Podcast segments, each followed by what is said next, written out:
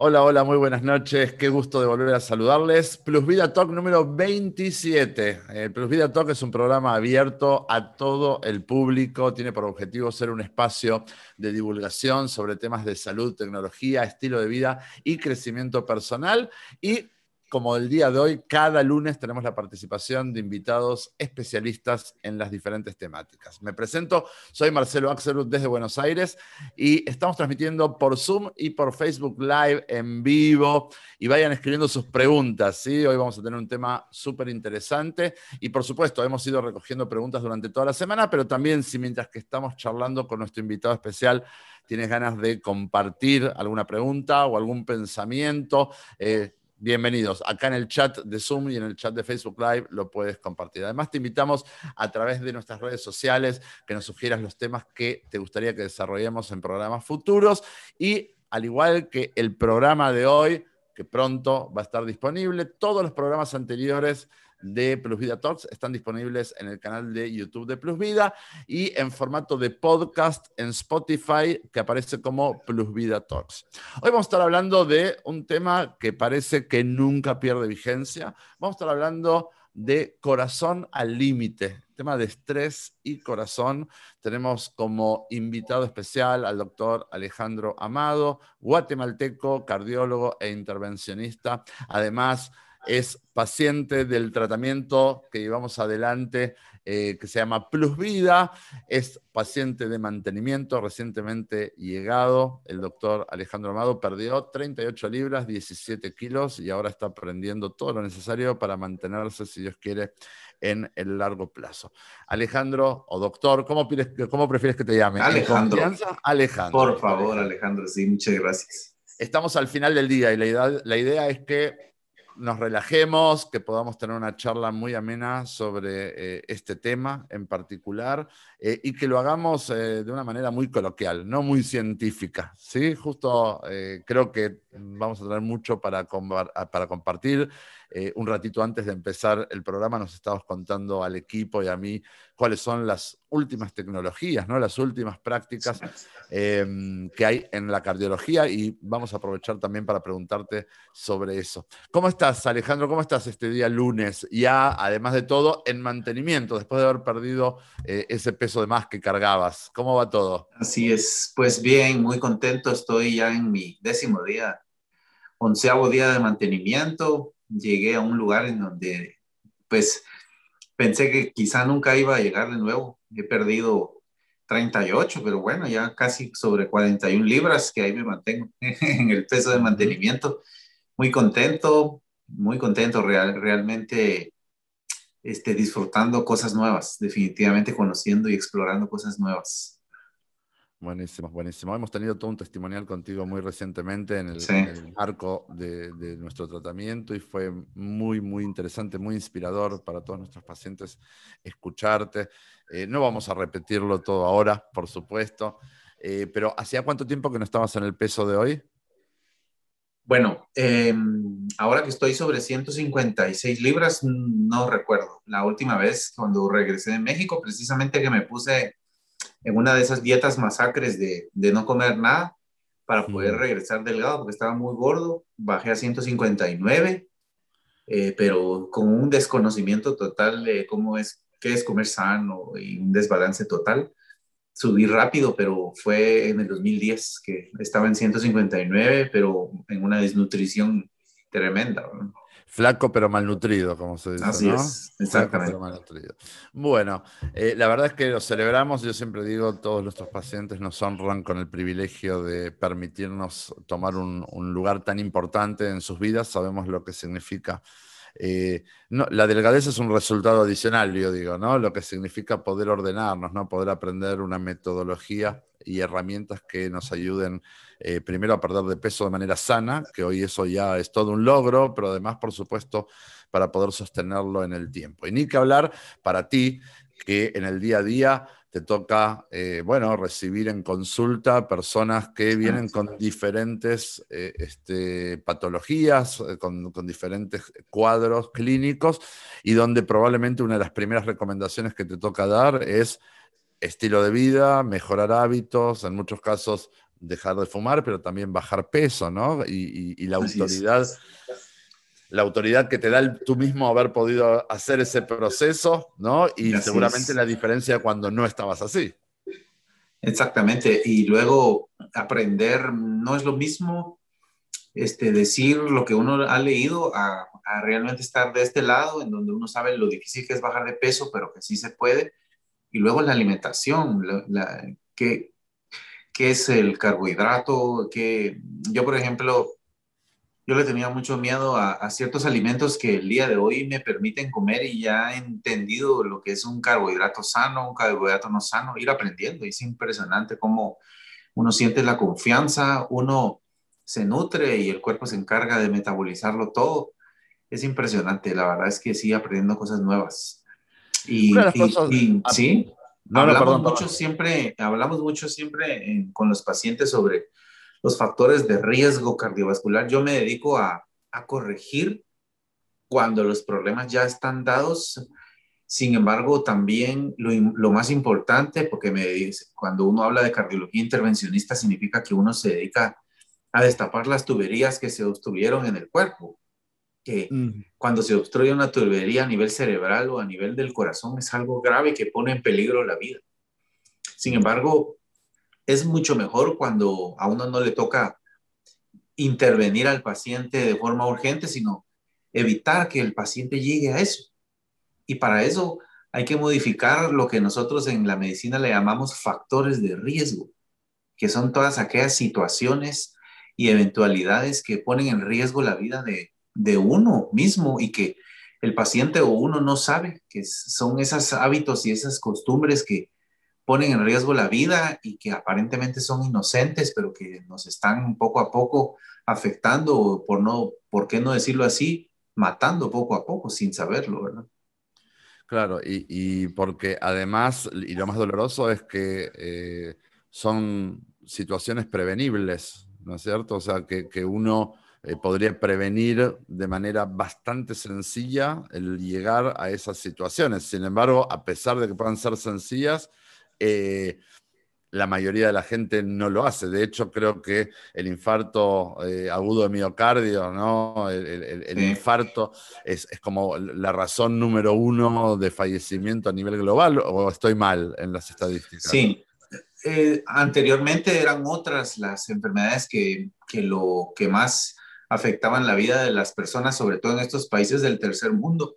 Anteriormente eran las infecciones, los problemas de desnutrición y diarrea, pero actualmente las enfermedades del corazón son de las más importantes, aún siendo, escuchemos esto, países del tercer mundo, que estamos en vías de desarrollo, nuestras enfermedades más comunes son las del primer mundo. Dicen que las enfermedades de corazón son enfermedades de, ricos que nos dan los pobres, porque en estos países en vías de desarrollo tenemos costumbres y hábitos como que, como que fueran hábitos del primer mundo. Tú mencionabas de factores de riesgo modificables. Existen factores de riesgo modificables y otros no modificables. Por ejemplo, el ser mujer es, confiere un poquito mayor riesgo que, que el ser hombre para enfermedades del corazón. Es un factor de riesgo no modificable. La herencia es otro factor de riesgo que no podemos modificar eh, porque definitivamente hemos heredado de nuestros padres o de algún familiar ciertas enfermedades.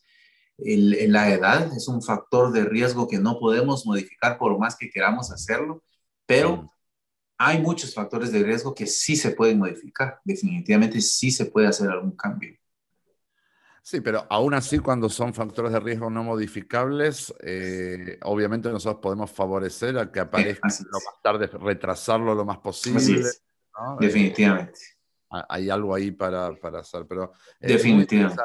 Tú sabes que cuando hace mucho tiempo eh, se hablaba del tema de, de, la obesidad, que es lo que principalmente me toca a mí, trabajar desde mi área desde hace muchos años, y yo siempre digo cuando cuando la gente fallece, ¿está bien? Eh, el médico nunca pone falleció por obesidad. Generalmente esa obesidad genera eh, otro tipo de patología que termina siendo la, la que desata ¿no? el, final de la vida del paciente. Eh, pero, pero aquí entre tú y yo, está bien, más allá de que tú eres el que firma eh, el acta de defunción, Dios no permita que no haga falta que sea muy seguido, ¿no? Pero cómo se llega a esa situación, ahí es donde entra el tema de estilo de vida, de prevenir, de cosas sencillas que podemos hacer, eh, pero que a veces no nos resulta tan fácil hacerlas, ¿no? Porque eh, ustedes los médicos nos hablan de esto y la Organización Mundial de la Salud nos habla de esto hace ya décadas, pero el mundo en este sentido no es que va para mejor, ¿no? Eh, Definitivamente. Pero bueno, Así es. Y, además de todo, hoy no vamos a hablar tanto de obesidad, pero sí vamos a hablar de estrés, ¿no? Si, yo te pregunto, Alejandro, bueno, a ver, eh, tratemos de definir, yo te decía antes de empezar la sesión, vamos a hacer un ida y vuelta entre tú que es quien conoce a la perfección el funcionamiento de nuestro cuerpo, y yo, que más o menos manejo bien lo que pasa en nuestra cabeza. Somos un sistema integrado, por lo, tanto, no podemos separarlo, ¿no? Pero vamos a empezar con, tu área de expertise. Eh, ¿Cuál es la definición y el mecanismo del estrés en el cuerpo directamente? Sí, realmente el, el estrés es una sensación, es un sentimiento que la persona percibe en su cuerpo, eh, producto de que se lleva al límite a través del cansancio y a través de la actividad, ciertas funciones eh, corporales, físicas y cerebrales que ocasionan que la persona entre en una situación que no es normal, que no es normal porque en el estrés tenemos todas las funciones alteradas completamente, no están funcionando en el nivel y en el momento y, y, en las, y en la velocidad que realmente deberían de funcionar, sino que realmente todas las actividades están exacerbadas y todas estas circunstancias y situaciones nos pueden llegar a, ocasionar daños. Realmente el estrés es una, es, una, es una alarma que el cuerpo enciende porque percibe que, el que la mente o el cuerpo necesitan aumentar sus funciones ante alguna situación y y ahí es debido a que hay un estrés que realmente es positivo, porque si realmente a mí me, me, quieren, me están persiguiendo porque quieren asaltarme o, o, hay alguna situación de peligro, realmente fuimos dotados por un sistema que libera ciertas sustancias, entre las cuales la más importante es la adrenalina. Nosotros arriba de los riñones tenemos dos órganos que se llaman glándulas suprarrenales. En las glándulas suprarrenales se producen unas sustancias que se llaman adrenalina y noradrenalina, que son eh, hormonas que ocasionan que todas nuestras funciones se aumenten, nuestro latido, nuestro pulso, nuestro, nuestra función cerebral, nuestra mente, nuestro pensamiento, todo aumenta, porque tenemos que responder ante el peligro. Si eso no fuera así, la gente que carece de adrenalina es otra enfermedad porque no puede responder ante las situaciones. El problema es cuando nosotros permanentemente nos mantenemos en esa situación de alarma aparentemente cuando no hay alarma. Claro, claro. Y esto vamos a empezar a hacer el cruzamiento entre tú y yo, ¿está bien? Básicamente, todo esto tiene que ver con el instinto de supervivencia del ser humano, ¿sí? Desde, nuestra forma más, más, más precaria, eh, eh, este, nosotros convivimos con este sistema que es maravilloso, que es el estrés. Y es maravilloso porque se le llama síndrome general de adaptación. Síndrome general de adaptación, o sea, todo el cuerpo se prepara para adaptarse a la situación actual que estamos viviendo. En este instinto de supervivencia hemos aprendido cómo la persona se dispone y dispone a su cuerpo para luchar o huir frente a un peligro. ¿No? Entonces se toma, se toma en general el ejemplo de eh, el, hombre de las cavernas cuando veía un tigre, ¿está bien? Entonces tenía que evaluar si puede salir corriendo y ponerse a salvo, ¿no? O si ya no tiene tiempo de salir corriendo, estar listo para luchar contra el tigre. Vamos a ver cuánto va a durar, ¿no? ¿Cuántos rounds duraría contra el Pero básicamente lo que ocurre a nivel del cuerpo es este síndrome general de adaptación, donde todas las funciones están al servicio de luchar o de huir. Y básicamente, como recién Alejandro explicaba muy bien, se me agudiza la vista, eh, la sangre, la sangre se prepara para cicatrizar ante una posible herida, los, eh, los pulmones tienen una capacidad de absorber más oxígeno por si necesito más para correr, se me contraen los músculos, el, corazón se acelera, ¿no es cierto? Bueno, todo, todo, todo esto sucede frente a una situación de estrés. Normalmente, ¿qué pasaba con ese hombre de las cavernas que lograba salir corriendo cuando veía a ese tigre? En el momento en que eh, se alejaba lo suficiente, entonces el estrés se calmaba. Él ya había puesto al servicio de huir toda esa energía. ¿Cuál es nuestro problema moderno? Primero, ya no tenemos tigres a nuestro alrededor. Y nuestro problema moderno es que creamos nuestros propios tigres en la cabeza. Y entonces empezamos a ver cómo el hombre moderno ya no es que se relaciona con lo que sucede, sino con lo que cree que sucede. La forma en que interpretamos nuestra realidad. Entonces ya no es un tigre, ahora es que voy a llegar tarde a una junta ya no es un tigre, ahora es que yo no estoy en el mismo nivel socioeconómico que mis amigos y no me puedo comprar el último celular. Ahora ya no es el tigre, es que tengo algunos kilitos de más. Digo, en lo cotidiano empezamos a convivir con un montón de situaciones en las que nos predisponemos como si fuéramos a luchar o a huir. El único problema es que acumulamos estrés porque nunca lo terminamos de arrojar porque no hubo una situación verdadera de lucha o huida. ¿no? ¿Hasta acá estamos bien? Así es, excelente. lo tuyo y lo mío. Excelente ejemplo, me parece buenísimo. Y el estrés físico se convierte en un estrés psíquico. En realidad yo diría que hoy algo que antes era instintivo, ahora empieza desde la cabeza. Ahora empieza de, no importa qué es lo que sucede, sino que lo, importa, lo que importa es cómo yo interpreto lo que sucede, ¿no? Hay una subjetividad de la realidad. Ahora, el tema es que si hablamos de una realidad que es subjetiva, lo puedo aprender a gestionar, ¿no es cierto? Puedo aprender yo a interpretar esa realidad para no ser una máquina de estrés constante. ¿Cuáles son los peligros? Alejandro, seguramente nos vas a poder decir, pero ¿cuál es el peligro de convivir con un estrés exacerbado? Vivo, e, es, famosa, hasta casi lo vemos como es normal, ahí tengo un estrés y no puedo parar, hasta lo vemos como alguien que trabaja mucho o muy dedicado, hasta se podría pensar que en algunos momentos se piensa que es como un valor positivo, ¿no? Vivir con estrés. Así Sin embargo, ¿a qué nos confrontamos viviendo con estrés?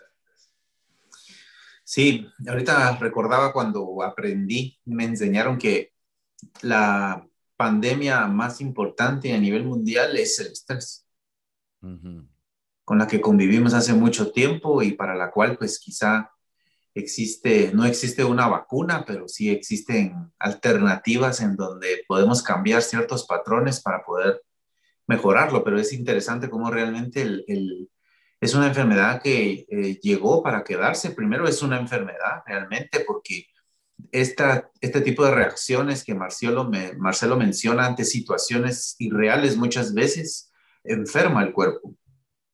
Es un peligro porque realmente no es algo únicamente pasajero, sino que puede realmente enfermar al cuerpo, nos puede ocasionar molestias desde hacernos sentir mal Ah, y que únicamente sea un sentimiento hasta realmente enfermar diferentes partes y diferentes órganos que pueden poner en peligro nuestra vida.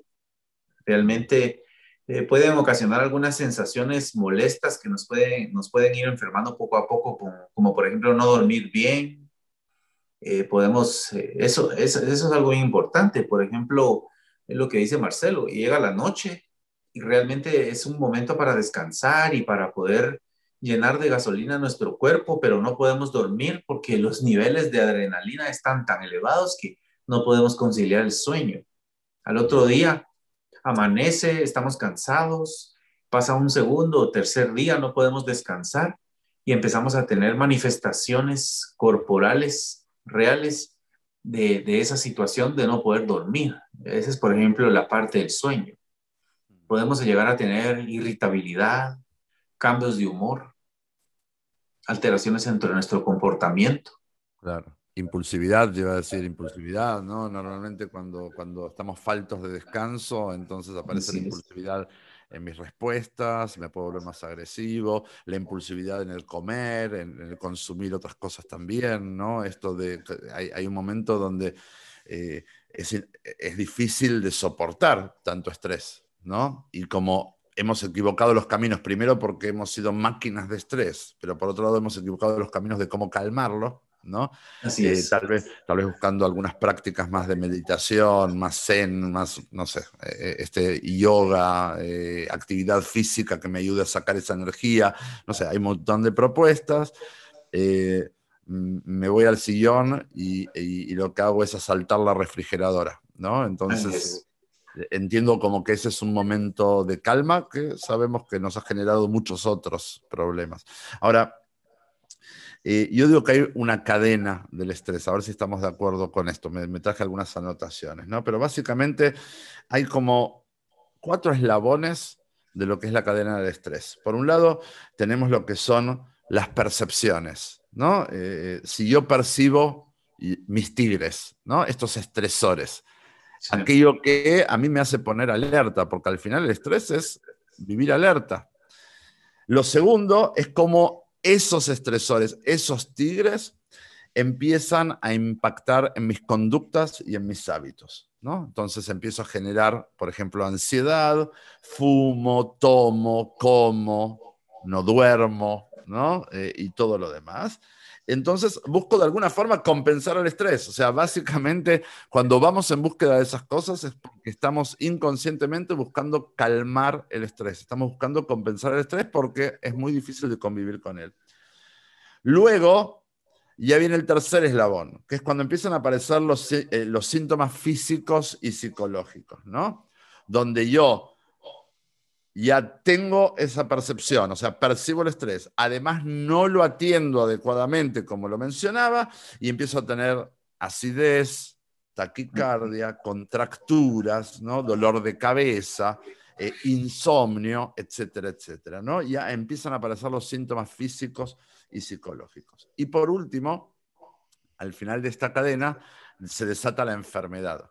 ¿No? Es cuando escuchamos sobre las úlceras, sobre las diabetes, sobre las obesidades y ya problemas coronarios, problemas cada vez mayores a medida que el problema avanza. Entonces lo que tenemos que poder entender es que los síntomas, ¿sí? cuando yo decía, cuando ya estoy con esta falta, la taquicardia, cuando ya estoy conviviendo con acidez y cada vez que como tengo que, no solo por lo que comí, es por cómo estoy comiendo, ¿sí? Eh, y mis dolores y mi insomnio, etcétera, para mí son síntomas. Y tengo que aprender que síntomas es información. Síntomas es información. Un síntoma es un aviso. Un síntoma es un aviso del cuerpo. Si yo a los síntomas los voy a calmar con relajantes musculares, con pastillas, con, eh, este, con todos nuestros consumos, sencillamente no estoy poniendo atención a la información, ¿no? Entonces, ¿qué tienes tú como cardiólogo para decirnos al respecto? Y si estás de acuerdo con mi descripción de la cadena del estrés. Sí, definitivamente. Empieza como una situación en la que poco a poco se va dando hasta que realmente resulta ser un problema muy serio que regularmente se, se resuelve o en la emergencia de un hospital o en la morgue de un hospital. realmente es algo que puede llegar a ser así, definitivamente. Em, es algo tan importante que yo recuerdo que cuando yo estaba estudiando medicina había un médico que hizo una tesis para poder graduarse de médico.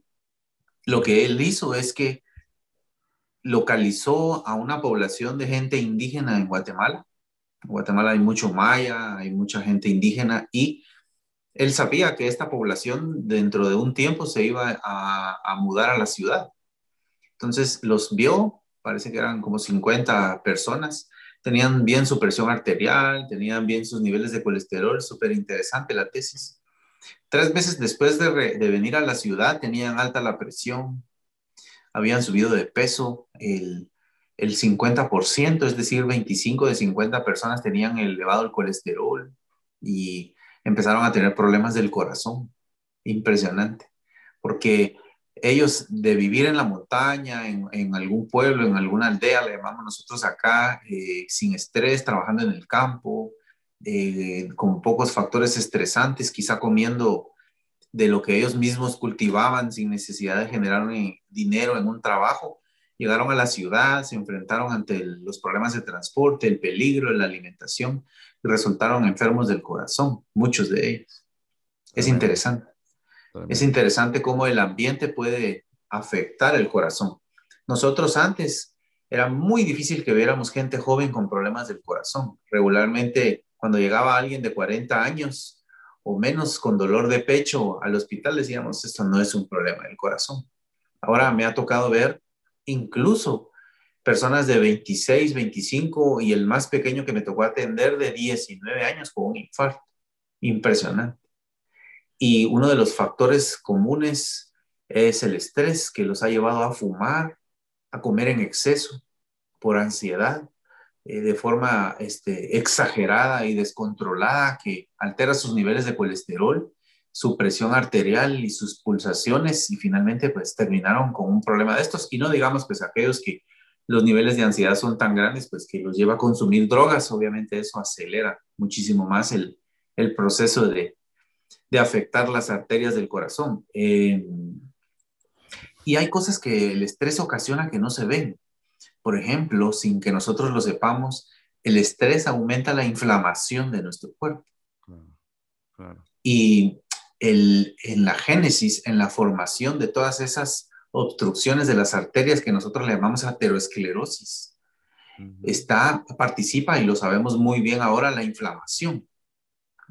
Y eso junto con el aumento de su presión arterial, de los niveles de colesterol, de grasa en el cuerpo, eso puede ocasionar un, exceso de estrés en el corazón que puede llegar incluso a ocasionar un infarto, un problema muy serio, un infarto o una arritmia cardíaca, que son unos latidos desordenados y, muy, muy malos en el corazón que pueden llegar a ocasionar la muerte. Entonces, el, estrés realmente puede ocasionar problemas que son visibles, pero que empiezan como algo no visible mucho tiempo antes sin darnos cuenta. Entonces, la edad ya no es un factor protector como antes se pensaba, ya que vemos cada vez gente joven con problemas del corazón muy serios, mucho cigarrillo. Mm. Yo, por ejemplo, ahora tengo 45 años y tengo compañeros del colegio. Cuando salimos del colegio fumaban a los 18 años y ahora que tenemos 42, 45 años siguen fumando. Mm. Eh, si ustedes le suman el tiempo, ya son más de 20 años fumando. Entonces, muchos de ellos pues ya han tenido infartos y problemas muy serios en el corazón. Y si ustedes platican con ellos, la génesis de todo, ¿y por qué fumas? Es que mucho estrés. Claro. Mucho estrés, ¿verdad? Es, es, tremendo. Lo que pasa es que es interesante porque, mira, una de las... Eh, uno de los sinónimos de la palabra estrés es sufrimiento. Es sufrimiento, digamos. El estrés, eh, digamos, lleva a eso, lleva, lleva al sentimiento de sufrimiento. Eh, y, sufre la persona y sin duda sufre el cuerpo, ¿no? Yo creo que el cuerpo todavía sufre antes de que la persona se dé cuenta de que ella misma sufre. Y obviamente es, lo contrario de eh, la sensación de bienestar. Y, y esto tú me, vas a respaldar seguramente, pero básicamente ese sufrimiento lo que produce es un envejecimiento precoz del organismo ¿no? y de las células, porque mira qué interesante, tú recién decías, Marcelo, cada vez más casos de jóvenes con patologías que antes quedaban reservadas para desde la cuarta década en adelante. ¿no?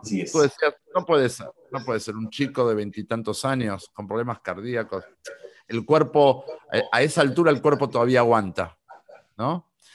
Eh, sin embargo, pareciera ser, por un lado, que el estilo de vida actual lo que hace es adelantar los tiempos, ¿no? O sea, lo que tú estás describiendo es un retroceso en la calidad de vida. Y es interesante porque se contrapone al avance de la medicina, de la ciencia, de la tecnología. Tú ahora me vas a comentar algunas de las últimas tendencias en cardiología, son increíbles. Y como siempre digo, puede ser que vamos a vivir más años. La pregunta es cómo vamos a vivir más años, ¿no? Con qué calidad de vida. Y, ahí tiene que ver más uno que la tecnología, que la ciencia, que la medicina, ¿no? Eso sin dudas. Ahora, a mí me gusta, por ejemplo, en el tema de la obesidad, Alejandro, tal vez ya me escuchaste alguna vez explicarlo. Yo decía, cuando tú tienes un problema de sobrepeso o obesidad a los veintitantos o a los treinta y tantos, todavía el cuerpo aguanta. Todavía el cuerpo aguanta, eh, es un cuerpo que, que, joven, un cuerpo que medianamente este, se mueve, pero sin dudas, desde los 40 años en adelante es un cuerpo que va a sufrir mucho y que se va a, se va a desarmar como un castillo de naipes, ¿sí? casi tan rápido que la persona a veces no tiene ni tiempo de reaccionar. Nunca es tarde para empezar a cuidarse bien, pero a veces eh, tan rápido se deteriora la situación. Y entonces, eh, con muchos pacientes hasta bromeamos, decimos, y a ti te ayudaba la juventud, ¿no? Te ayudaba la juventud a los 23, 25 años, traer, no sé, 40 libras de más, 20 y pico de kilos de más, bueno, la juventud. Pero hay un momento donde ya la juventud deja de acompañar y se acelera el proceso inverso, ¿no? Que es cuando empieza a haber este envejecimiento precoz de las células, donde el cuerpo empieza a funcionar metabólicamente ya más como el de una persona mayor que como la edad que la misma persona tiene, ¿no? Así es. y, y es doloroso, darse cuenta que alrededor nuestro, porque esto está pasando en el mundo alrededor nuestro, alrededor nuestro. ¿eh? Lo que el doctor trabaja es todos los días con gente que, pueden ser nuestras familias, nuestros amigos, nuestras sociedades.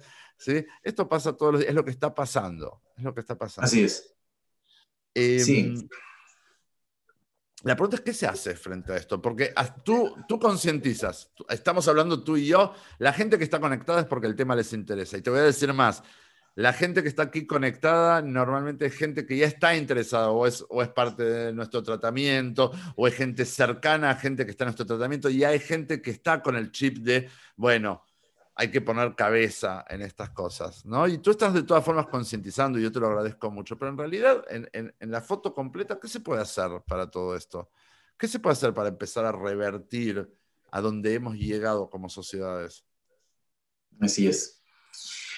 Algo que, que, eh, que quiero mencionar brevemente es que hay algunos tipos de estrés que afectan más al corazón. Miren qué interesante y qué práctico resulta esto. Por ejemplo, el estrés crónico y el estrés agudo, cada uno de ellos afecta más el corazón. La soledad es un sentimiento que estresa al cuerpo, que afecta mucho al corazón. La ira, los arranques de enojo eh, de repentinos puede afectar el corazón. La impotencia, que eso nos afecta mucho con el sobrepeso cuando nosotros sentimos que no podemos hacer nada por nosotros. Mm. Eso estresa mucho el corazón. Pues realmente la parte del estrés se no es sencilla porque es un problema conductual, es algo aprendido. No es un problema heredado, pero sí es un problema aprendido. La gente dice, tú lo heredaste de tu familia porque tu familia es igual. No, eso se aprende. Porque muchas veces eh, uno, de, de, joven o de pequeño no hace lo que el padre le dice a uno, sino lo que ellos hacen. A ti te pueden decir, no seas estresado, pero si en tu familia hay un ambiente de estrés, creces de esa manera. Entonces después el, cambio es difícil porque está en tu conducta. Mm. Primero, poder llegar a ser consciente de esa situación, porque yo veo muchos pacientes que llegan con uno que cualquiera que los vea, cualquiera que los ve dice qué nivel de estrés más tremendo. Y, y ellos no lo perciben. Yo no estoy tenso. Yo no estoy estresado. Tienen la presión alta, el pulso alto, y realmente ellos no lo perciben de esa manera. Entonces, eso es algo importante primero estar consciente que tengo un problema, porque si tú eres diabético y tú te mantienes negando que tienes diabetes cuando todos se han dado cuenta que tienes 500 de niveles de azúcar, cuando lo normal es abajo de 80, entonces es muy difícil ayudarte porque tú no estás consciente del problema. No, no, no, eh, no, no estás consciente de la situación. No puedes atender lo que no reconoces, ¿no? O sea, lo que no reconoces no lo puedes atender. Es la, dicen que identificar, diagnosticar la enfermedad es la mitad de la curación, se dice, ¿no? Eh, este, la otra mitad es tratarla, pero digamos, la mitad de la curación es reconocer o diagnosticar, ¿no? Así es, exactamente. Si tú tienes un sobrepeso muy importante, el sobrepeso te puede llevar a roncar, por ejemplo. Cuando la persona ronca en la noche, hay periodos en donde se queda sin respirar. y en esos periodos que nosotros le llamamos apneas, eh, la persona no oxigena su cerebro, se es propensa a derrames cerebrales, a presión alta. La gente que tiene sobrepeso retiene sodio, pero cuando si tú le dices tienes que cambiar el sobrepeso y la persona dice, pues yo estoy bien, no tengo tanto sobrepeso, es muy difícil. Entonces yo creo que una de las cosas principales es estar consciente de la situación y del problema. Bien. Luego de esto, pues eh, sí, perdón. No, no, no, dime, dime. Luego de ello, eh, ya hay un montón de situaciones y de cosas que uno puede poner en práctica para poder mejorar y disminuir el estrés. Yo creo que eso es algo que se tiene que aprender. Así como muchos de nosotros llegamos a este programa, incluso al mantenimiento, aún siendo médico, y empezamos hasta ahora a aprender a comer. Es algo que no nos enseñaron. Aprendemos cuáles son los alimentos que que nos hacen, que nos hacen bien. Aprendemos que la comida, lejos de ser nuestro enemigo, es nuestro amigo y que tenemos que aprender a ver realmente cuáles son los alimentos que nuestro cuerpo necesita. Así debemos aprender a controlar el estrés, lo que tú no pudiste aprender en tu ambiente familiar, con tus amistades, en tu vida, lo tienes que aprender ahora y empezar de cero. Nunca es tarde. Eso es algo muy importante. Sí. Sí, lo, sin dudas, y obviamente, como decíamos, el mayor componente eh, tiene que ver con eh, la forma subjetiva en que entendemos nuestra realidad, ¿no? E inmediatamente asociado a eso tiene que ver con la gestión de las emociones, ¿no es cierto? Así es. Eh, este, al final es así, es, es, como una correlación directa. Tengo una forma de racionalizar mi, mi realidad que la interpreto como muy estresante, pero no se queda solo en eso eso me lleva a generar todo un sistema emocional donde puede aparecer las emociones básicas, ¿no? Eh, miedo, ira, eh, tristeza, asco, eh, sorpresa e incluso alegría, pero en menor medida, ¿no? Y después esto lleva a la soledad, la, depresión, bueno, todas las que son subsidientes, y me cuesta salir de ahí porque ni siquiera reconozco que es un problema que nace desde el estrés y que se me traduce en lo emocional. Esas emociones, cuando estoy conviviendo con ellas todo el tiempo, cuando estoy todo el tiempo enojado, cuando estoy todo el tiempo eh, iracundo, cuando estoy todo el tiempo con tristeza, cuando... Eh, son síntomas, son alarmas. Exactamente. Son alarmas. Y algo que es bien importante que yo ahora estaba analizando es que hay cuatro tipos de temperamento y, no todos somos iguales porque yo tengo, por ejemplo, en mi casa somos cuatro y dos tenemos un temperamento y los otros dos tienen un temperamento distinto. Eh, hay cuatro tipos de temperamento, el flemático, el melancólico, el colérico y el sanguíneo. Yo, por ejemplo, soy flemático melancólico, igual que mi hijo grande, pero mi esposa y mi hijo pequeño son coléricos sanguíneos. Entonces, el temperamento es como tú eres porque tú así naciste. El carácter, que puede ser un buen carácter o un mal carácter, ya es el conjunto de tu temperamento con las experiencias que tú adquieres en la vida, que si son malas o no las sabes llevar, tienes un mal carácter muchas veces. Y si las sabes llevar bien, entonces tienes un buen carácter, que es la mezcla del temperamento con el carácter, que eso ya es la personalidad. ¿Por qué menciono esto? Porque no todos combatimos el estrés de forma similar. Es decir, lo que le funciona a unas personas, a otras no les funciona. Por ejemplo, yo como soy eh, flemático melancólico, es decir, soy más calmado, yo me relajo, por ejemplo, en la mañana voy en el tráfico y a mí el tráfico no me estresa. Mm. Pongo un programa en, el celular y voy viendo un programa de televisión al trabajo que dura 45 minutos el recorrido, yo llego relajado. Pero hay otras personas que son más, su temperamento es más hacia exacerbarse. Entonces el, el tráfico los exaspera porque es gente que tiene a desesperarse más. Eso no es malo. Es decir, somos distintos. Entonces el control del estrés tiene que ser diferente en uno o en otro. Por ejemplo, una persona que es colérico sanguíneo tal vez necesita gastar más energía para liberar el estrés, hacer ejercicio, este, no soportan estar en la casa ahora con la pandemia. Se les hace muy difícil estar dentro de la casa y eso les genera estrés. Yo puedo estar en mi casa todo el tiempo viendo una película, estando acá y a mí no me afecta. Mi hijo grande está aquí metido, todavía no ha ido al colegio y no le estresa. Pero el pequeño y, y, y, y mi, mi, esposa necesitan salir.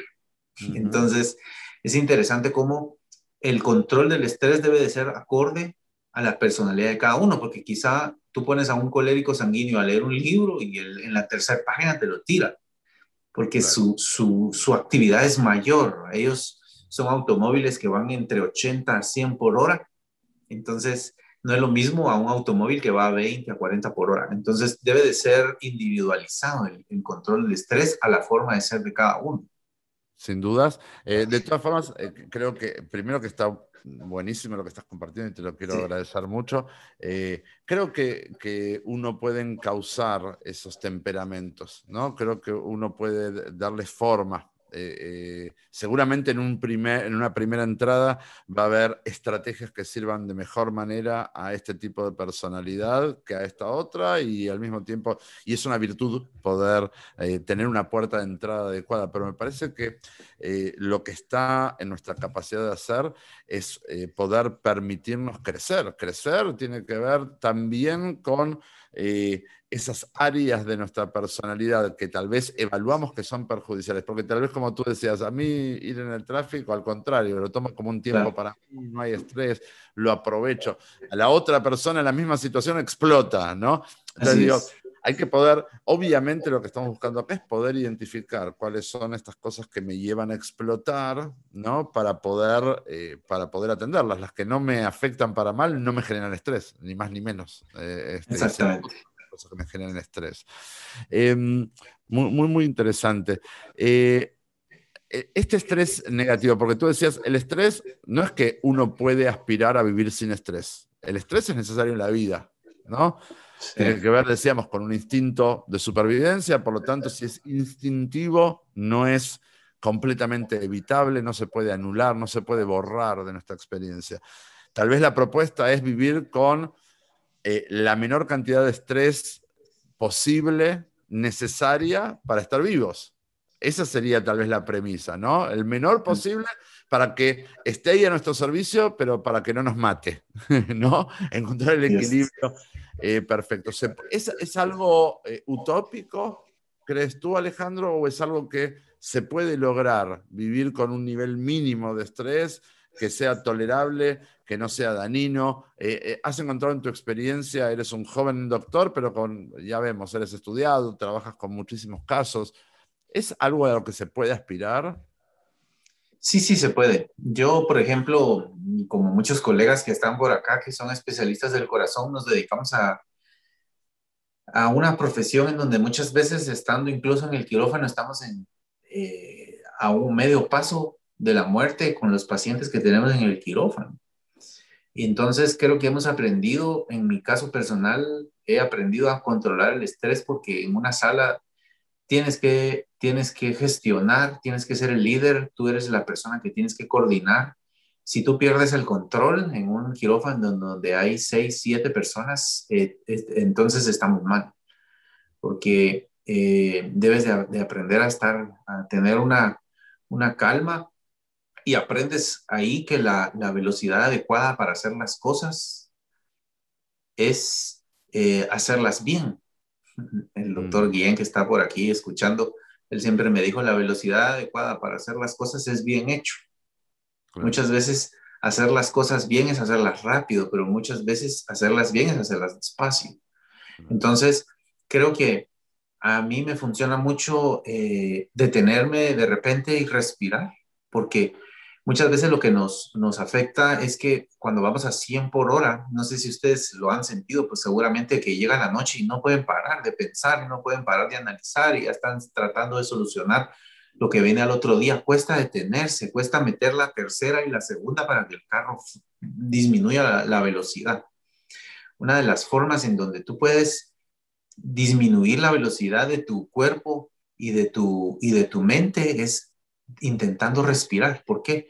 Porque cuando tú respiras y empiezas a profundo, quitas la atención de esa situación eh, mental o, física que te tiene tenso. Si es algún problema, si es alguna situación, quitas la atención de ahí, empiezas a respirar y te empiezas a dar cuenta que hay cosas vitales más importantes que las cosas que tú estás atravesando, que son muy importantes como respirar.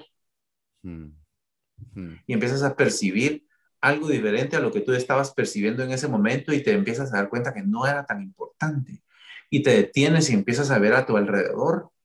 Si vas en el tráfico, trata de ver hacia arriba. Miras el cielo y te vas a dar cuenta de, de qué, qué pequeñez, eh, de, de, la pequeñez de realmente de la situación en la que tú te estás preocupando. Cuando te das cuenta de que esto es tan vasto y es tan inmenso, empiezas a caer en una dimensión diferente. Es decir, lo que yo quiero decir igual que el ejercicio, que la lectura, que la concentración, que hacer yoga, que hacer meditación, que, que ver una buena película, tienes que hacer algo distinto a lo que tú estás haciendo en ese momento para poder salir de esa situación que te tiene con un exceso de concentración en ti mismo y en la situación que te está preocupando.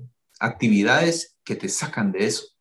Alejandro, la verdad es que primero que nada que coincidimos al 100% en, en, la manera de comprender eh, el desafío de la salud.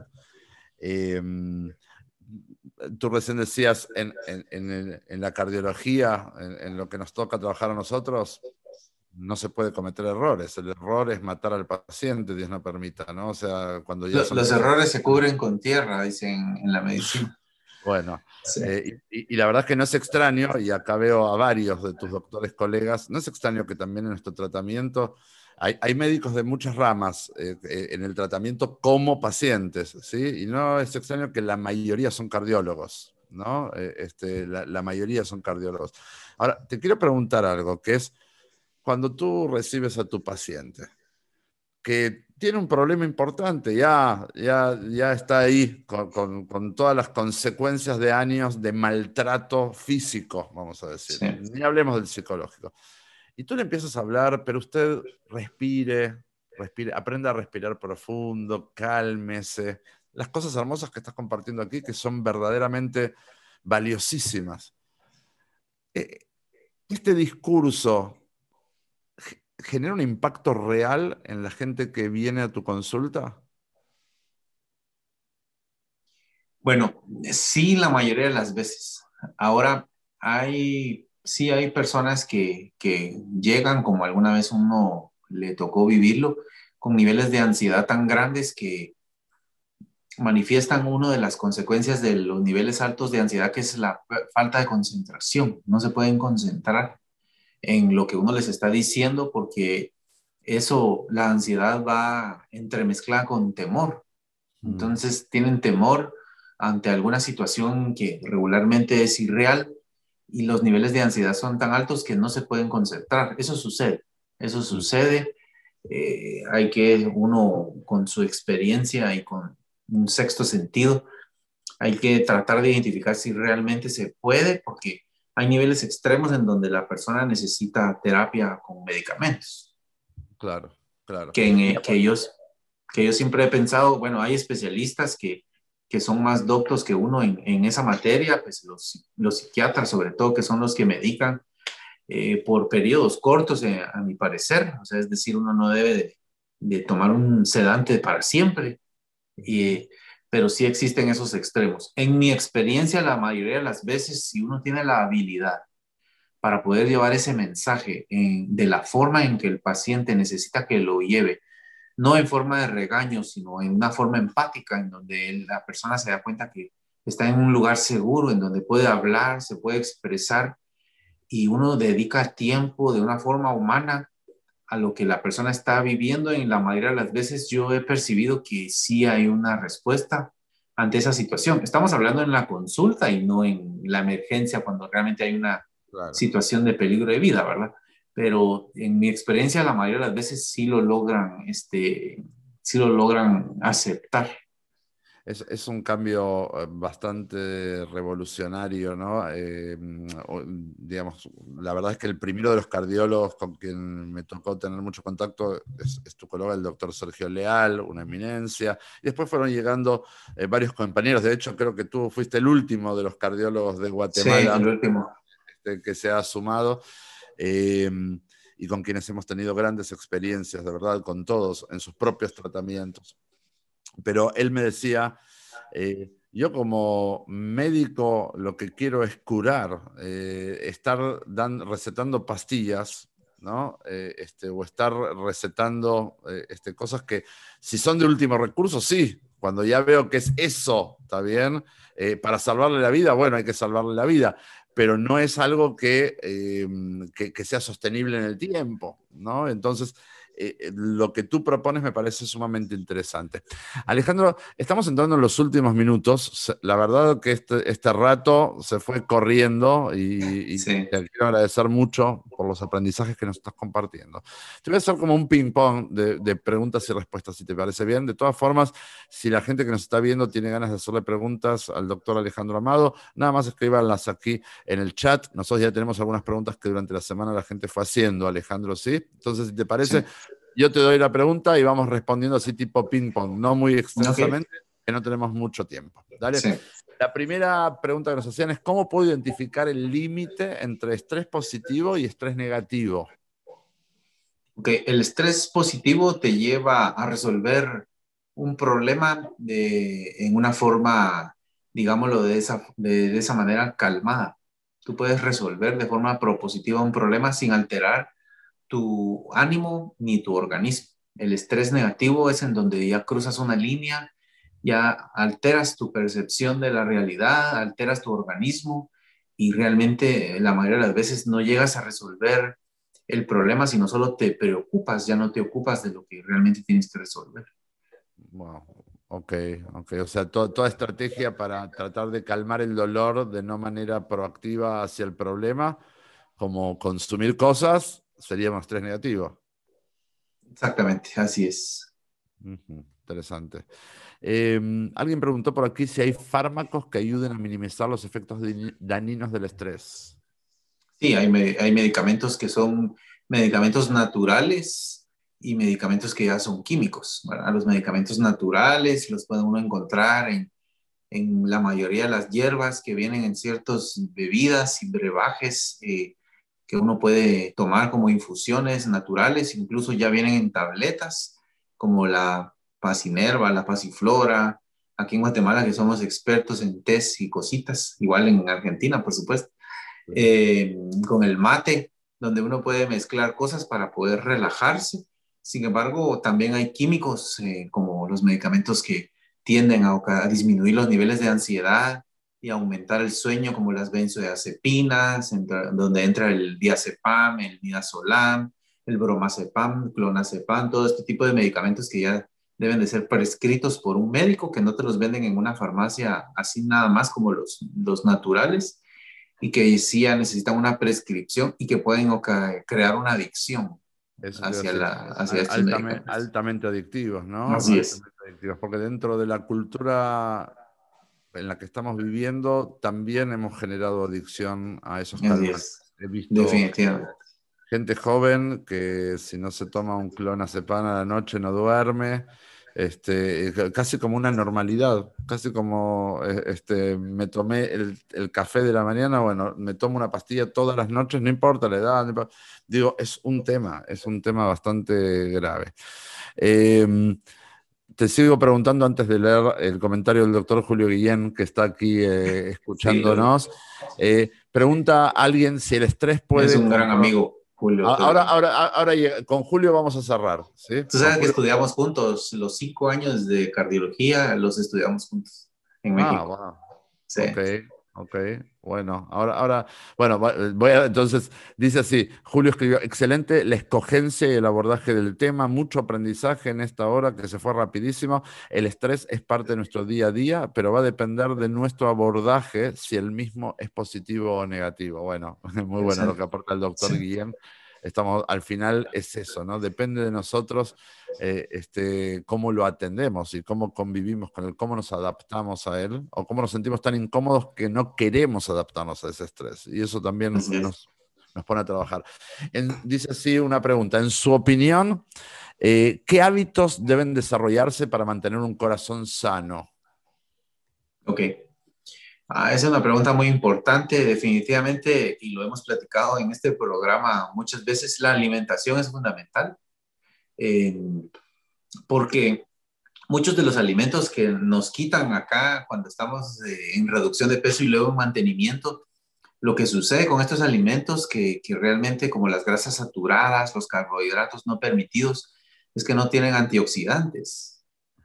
Y uno de los primeros pasos para dañar el corazón es la oxidación. Entonces, aquellos alimentos sanos que acá se nos, se nos eh, recetan por las diferentes nutricionistas tienen antioxidantes. Uno no lo sabe, pero son muy sanos. Y luego, después de una alimentación adecuada con bajo sodio para evitar que se suba la presión y mantener tu peso, el ejercicio es fundamental. El ejercicio este, cardiovascular, sobre todo, que cuando tú haces ese esfuerzo durante 20 a 30 minutos, 3 a 4 veces por semana, aumentan tus latidos.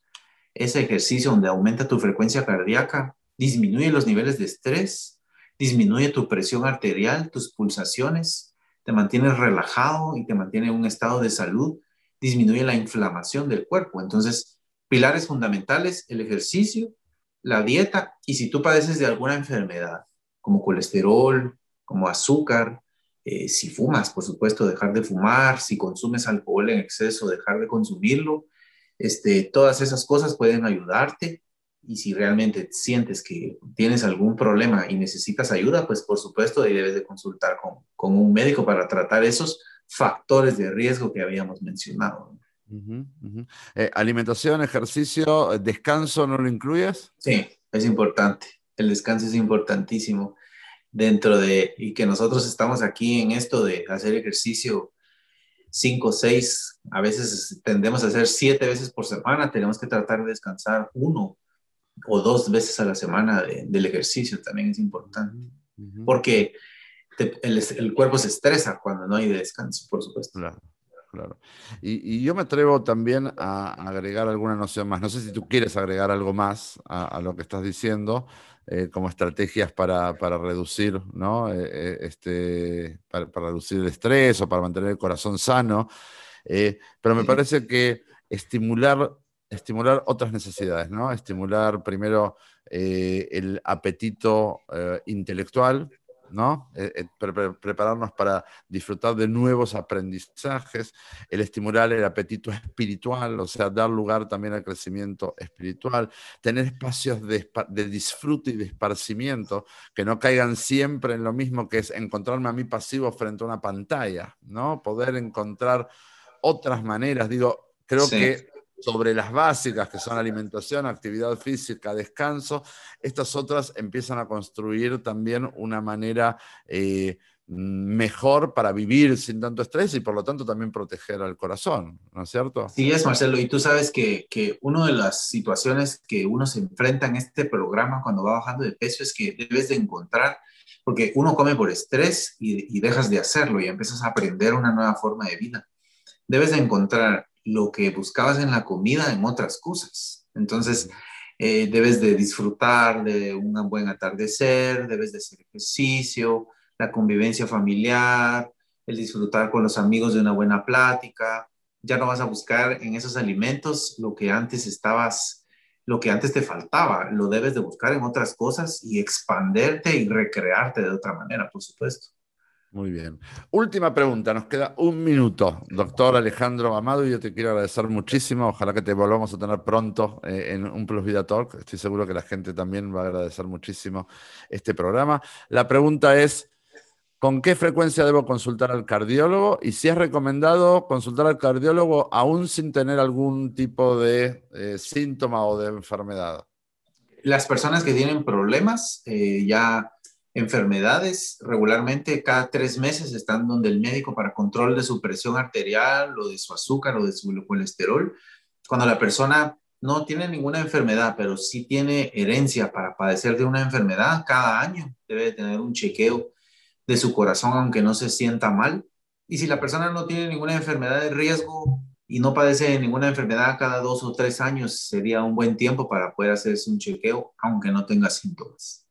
Muy bien. Y normalmente a partir de los 40 años en adelante, antes, después. Los 35 años ya empieza a ser una edad en donde ya, ya debería de consultar, aunque con mayor frecuencia hay gente de 25 años ya empezando a llegar a las clínicas, sí. Buenísimo. Eh, damas y caballeros, doctor Alejandro Amado, un eh, hombre de gran corazón, ¿sí? y lo digo porque es cardiólogo y lo digo también por las oportunidades que he tenido de conversar con él, con el tipo de mensaje que busca eh, transmitir. Así que un privilegio para nosotros tenerte esta noche con nosotros y como te dije, queda abierta siempre la invitación para volver a tenerte. Y aquí la gente está agradeciendo mucho también el chat, muy interesante ese tema. Muchas gracias, muy interesante. Gente de México escribiendo, gente de diferentes lugares. Gracias, Alejandro. Un abrazo grande. Muchas gracias. Eh, ¿Y quisieras decir algo más que no te dejé decir? No, pues que este, adelante con este programa. El estrés del alimento lo tenemos que modificar por una nueva forma de vida. No busquemos en el alimento, como dijeron hoy en la mañana, eh, entre comida y comida hay vida no todo es comer, sino que realmente tenemos que aprender una nueva forma de vivir. Un gran abrazo, un gran abrazo. gracias a todos por habernos acompañado. Pronto entonces te esperamos en el próximo Plus Vida Talk. Siempre temas interesantes, siempre invitados que nos enseñan muchísimo. Y en el final del día, para relajarnos, ahora a descansar. Buenas noches, gracias por haber estado.